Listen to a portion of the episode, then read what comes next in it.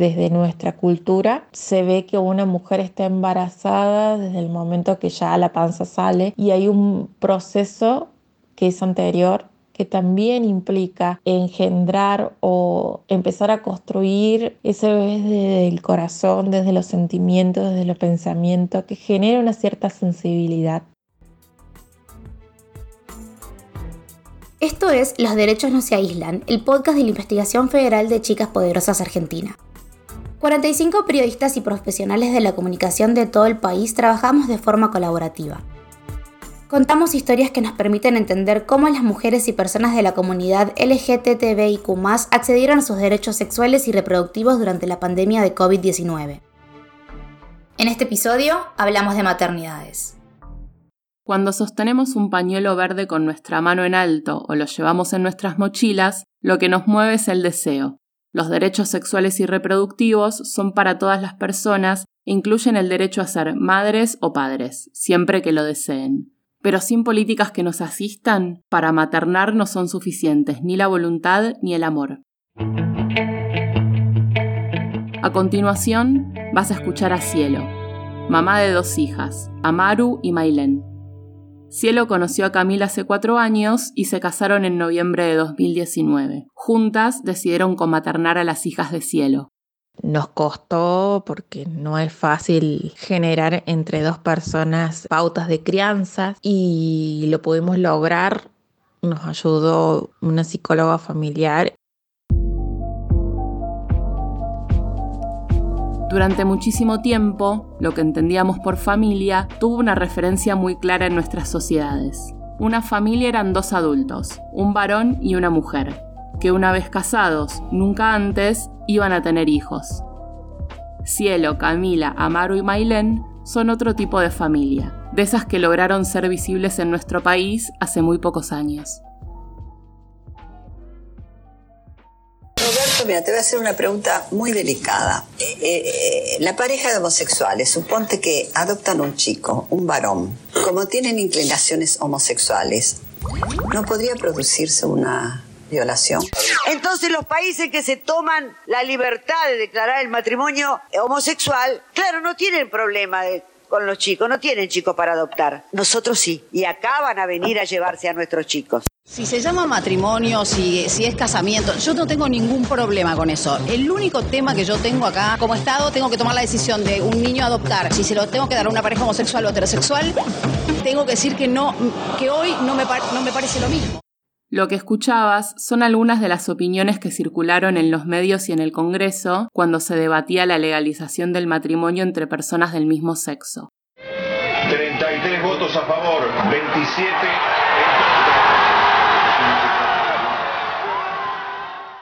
Siete años después de esa noche lluviosa del 15 de julio de 2010, cuando se logró la ley del matrimonio igualitario, Cielo y Camila tomaron una decisión que cambió su vida para siempre. Bueno, en un principio surgió porque nos amamos mucho y queríamos como tener una representación física del amor que nos tenemos, eh, una personita que sea parecida a las dos. Bueno, y así fue que comenzamos a buscar eh, de hacer un tratamiento. Estás escuchando a Camila, la pareja de cielo. En el caso mío era queríamos que sea un comienzo desde cero, porque ya veníamos maternando. armar una armonía entre nosotras cuatro como si hubiésemos vivido toda la vida y ese proceso nos llevó a plantearnos que qué hubiese pasado si en realidad podíamos ser mamá desde, desde el momento cero. En una Argentina que sin pandemia mediante ya tenía deficiencias estructurales en su sistema de salud, Cielo y Camila se encaminaron hacia un nuevo sueño, tener un hijo. Esta vez, juntas pero las esperaba un enorme desafío. Lo cuenta Cecilia Quinteros, presidenta de la Asociación Civil Familias Homoparentales y Diversas de Córdoba. En los últimos años ha habido grandes dificultades a la hora de poder acceder a tratamientos de reproducción humanamente asistida para aquellas personas que no cuentan con una obra social y donde muchas veces como familias hemos acompañado consultas de personas que quieren realizarse extracción de óvulos, por ejemplo, porque necesitan someterse a tratamientos hormonales para, para cambio de género y esto no lo estamos pudiendo abordar desde políticas públicas. Sigue siendo una vulneración de derecho, digamos, a qué población le es permitido la planificación familiar. La Ley 26.862 de reproducción médicamente asistida existe en nuestro país desde el año 2013. Su fin es garantizar el acceso a los procedimientos como tratamientos de baja o alta complejidad para lograr un embarazo. Según esta ley, el Ministerio de Salud de la Nación es el ente responsable de asegurar el acceso igualitario de toda la población a estas prácticas, que antes eran accesibles solo para quienes podían pagarlas. El Estado también debe capacitar al personal de la salud en todas las técnicas necesarias para hacerlo. Eso dice la ley, pero ¿qué circunstancias impiden que se cumpla?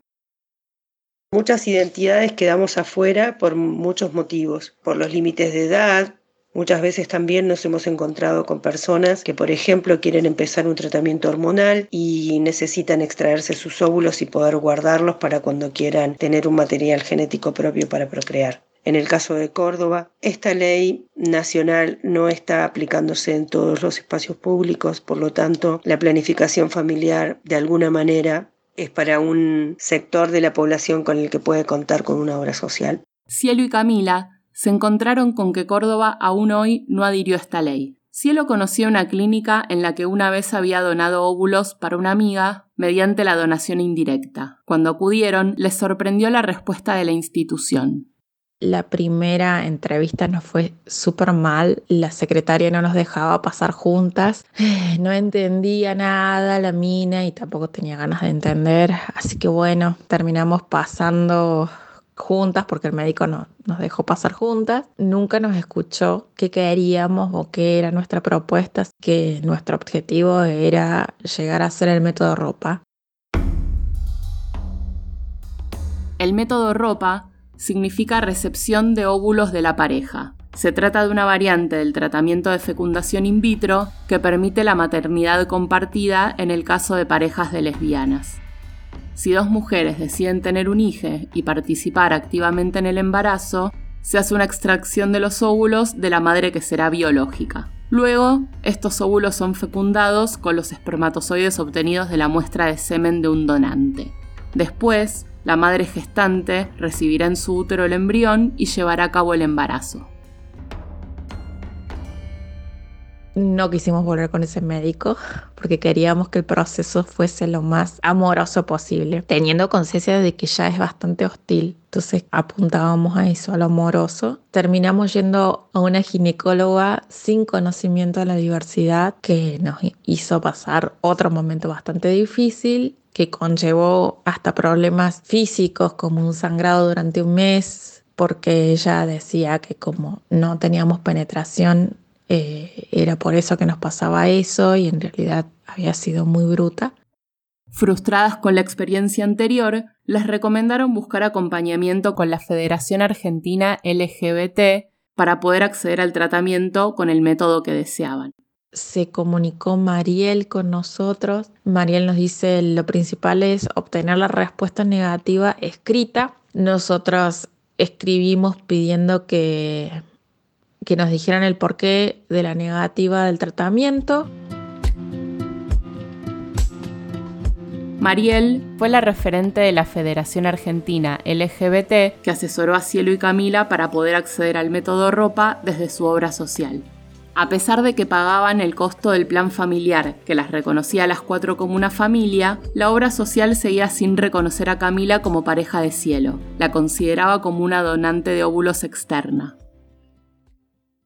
Que nos pareció súper discriminativo porque si vos tenés una pareja hetero y claro que no vas a ir a comprar donación de esperma, sino que vas a utilizar el esperma de tu esposo, entonces no es una donación. Nos decían que no, en Argentina estaba prohibida la donación directa y que la, en último caso si queríamos hacer el método ropa tenía que ser con embriones del banco de, de donación. Cuando recibieron la negativa de la obra social por escrito, se dieron cuenta de que la institución no solo desconocía la ley de reproducción asistida, sino también la ley de matrimonio igualitario. Nos llamaron a una reunión, había como 10 personas, empezaron a preguntar por qué queríamos tener un bebé y nos dijeron que bueno, nosotras explicamos que sí, teníamos una familia, que ya hacía años que teníamos una familia, que queríamos que creciera la familia, de poder compartir. Fue muy raro porque teníamos que explicar por qué queríamos ser mamá. Nosotros planteamos de que éramos una pareja que amábamos a nuestros hijos y que lo mismo íbamos a amar al bebé. Finalmente, les autorizaron el método ropa y a fines del 2019 comenzaron un nuevo tratamiento, que se interrumpió de forma abrupta.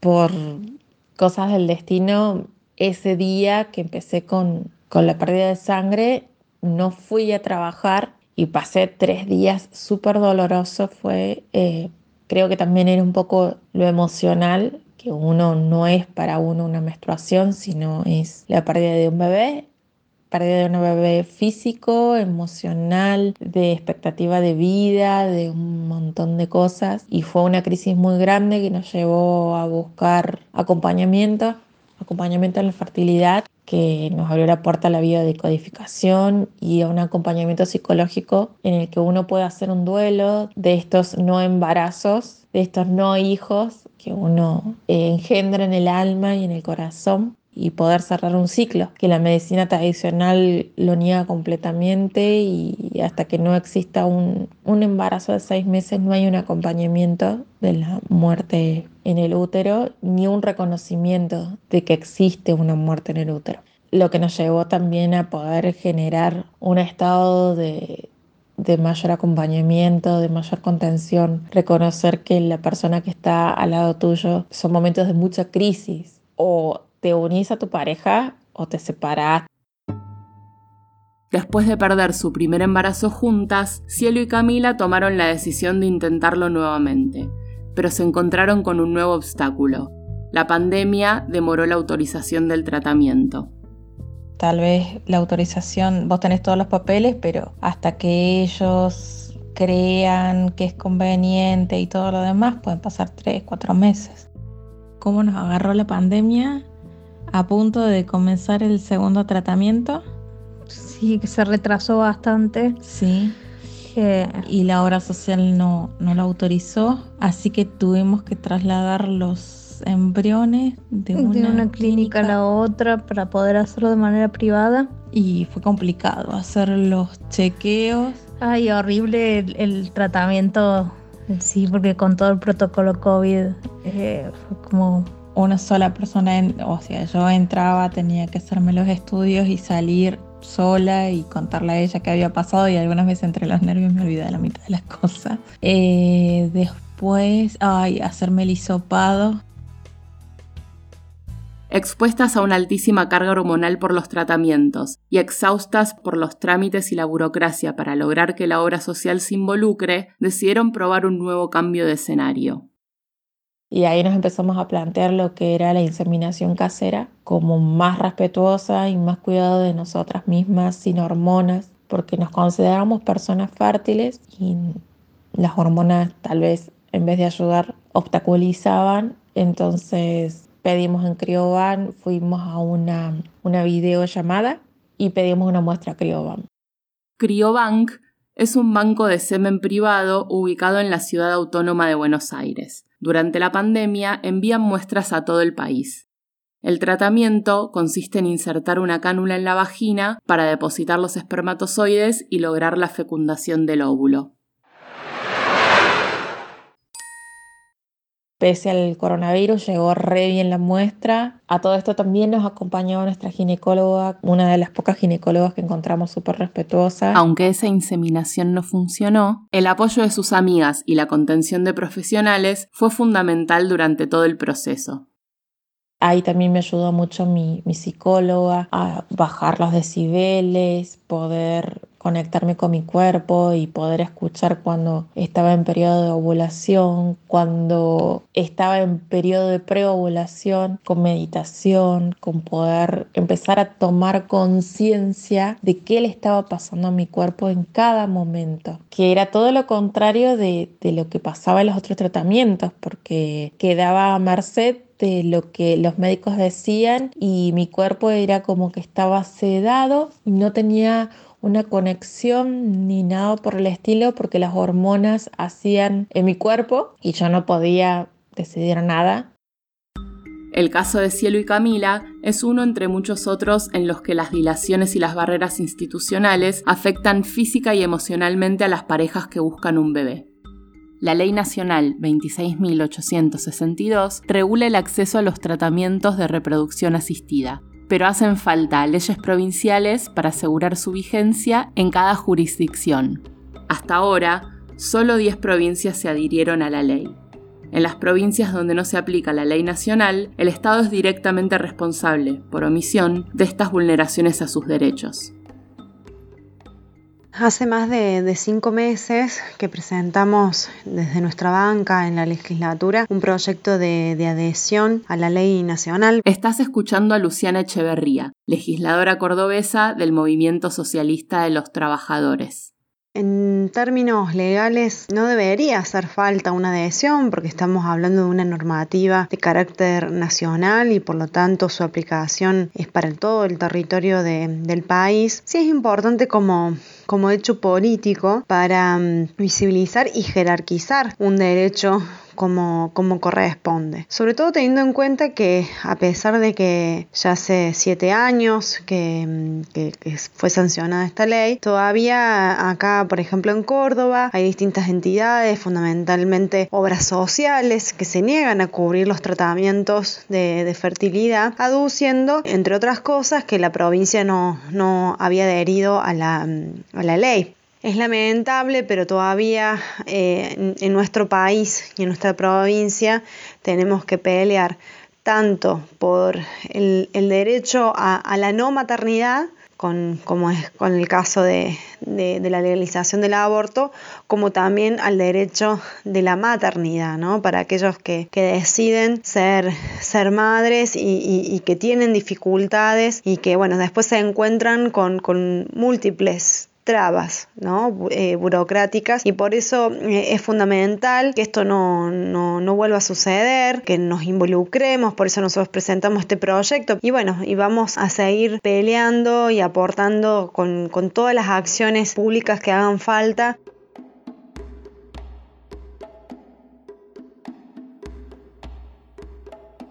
Esas son un montón de, de lugares de, de interperie el que nos deja el Estado muchas veces a las identidades lésbicas que queremos maternar sería sumamente necesario volver a repasar realmente nuestros derechos como personas de la población LGTBIQ en nuestro deseo de nuestras conformaciones familiares. Recibir un diagnóstico puede ser el primer paso para imaginar lo peor, incluso en casos como el de Cielo y Camila. Viendo en perspectiva el proceso, ellas creen que la etiqueta de infertilidad las marcó de forma negativa y definitiva y si bien reconocen el peso de las leyes en los derechos a los que hoy acceden, ellas se animan a imaginar, además, un horizonte que requiere un cambio cultural, un cambio en la forma en la que vemos y percibimos nuestros cuerpos y sus posibilidades.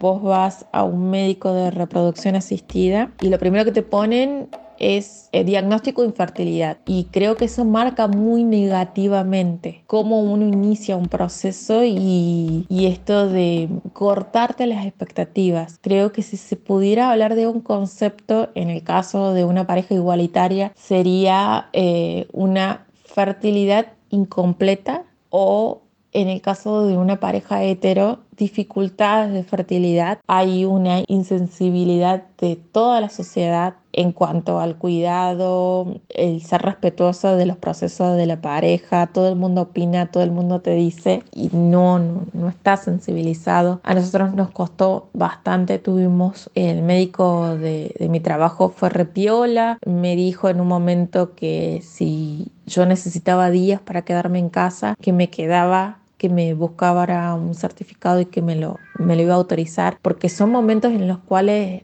es mayor la incomodidad y uno no va a trabajar así como si nada, te implantan el, el, embrión como decía el médico y ya está y ya puedes hacer tu vida normal. Las hormonas afectan mucho, la parte física, uno tiene mucho más ganas de ir al baño, se siente más inflamada, más incómoda, la comida te cae mal y en la parte emocional tiene temores de hacer ciertas cosas porque no se siente que su cuerpo es su cuerpo, ya su cuerpo no responde, a pesar de que no estás embarazada, tu nivel hormonal es como si tuvieses un embarazo de cuatro meses. En 2020, Camila y Cielo celebran su primer año de casadas gracias a la ley de matrimonio igualitario que durante la pandemia cumplió 10 años en vigencia. A pesar de todas las trabas dentro del sistema de salud que encontraron para poder ser madres, ellas no bajan los brazos y están decididas a seguir intentando, no solo porque es su deseo, sino porque saben que también es su derecho. En nuestro país, toda persona mayor a 18 años puede acceder a un tratamiento de reproducción asistida. Ante incumplimientos de la ley por parte de obras sociales o prepagas, se recomienda realizar el reclamo ante la Superintendencia de Servicios de Salud y consultar, ante cualquier duda, al 0800-222 72583.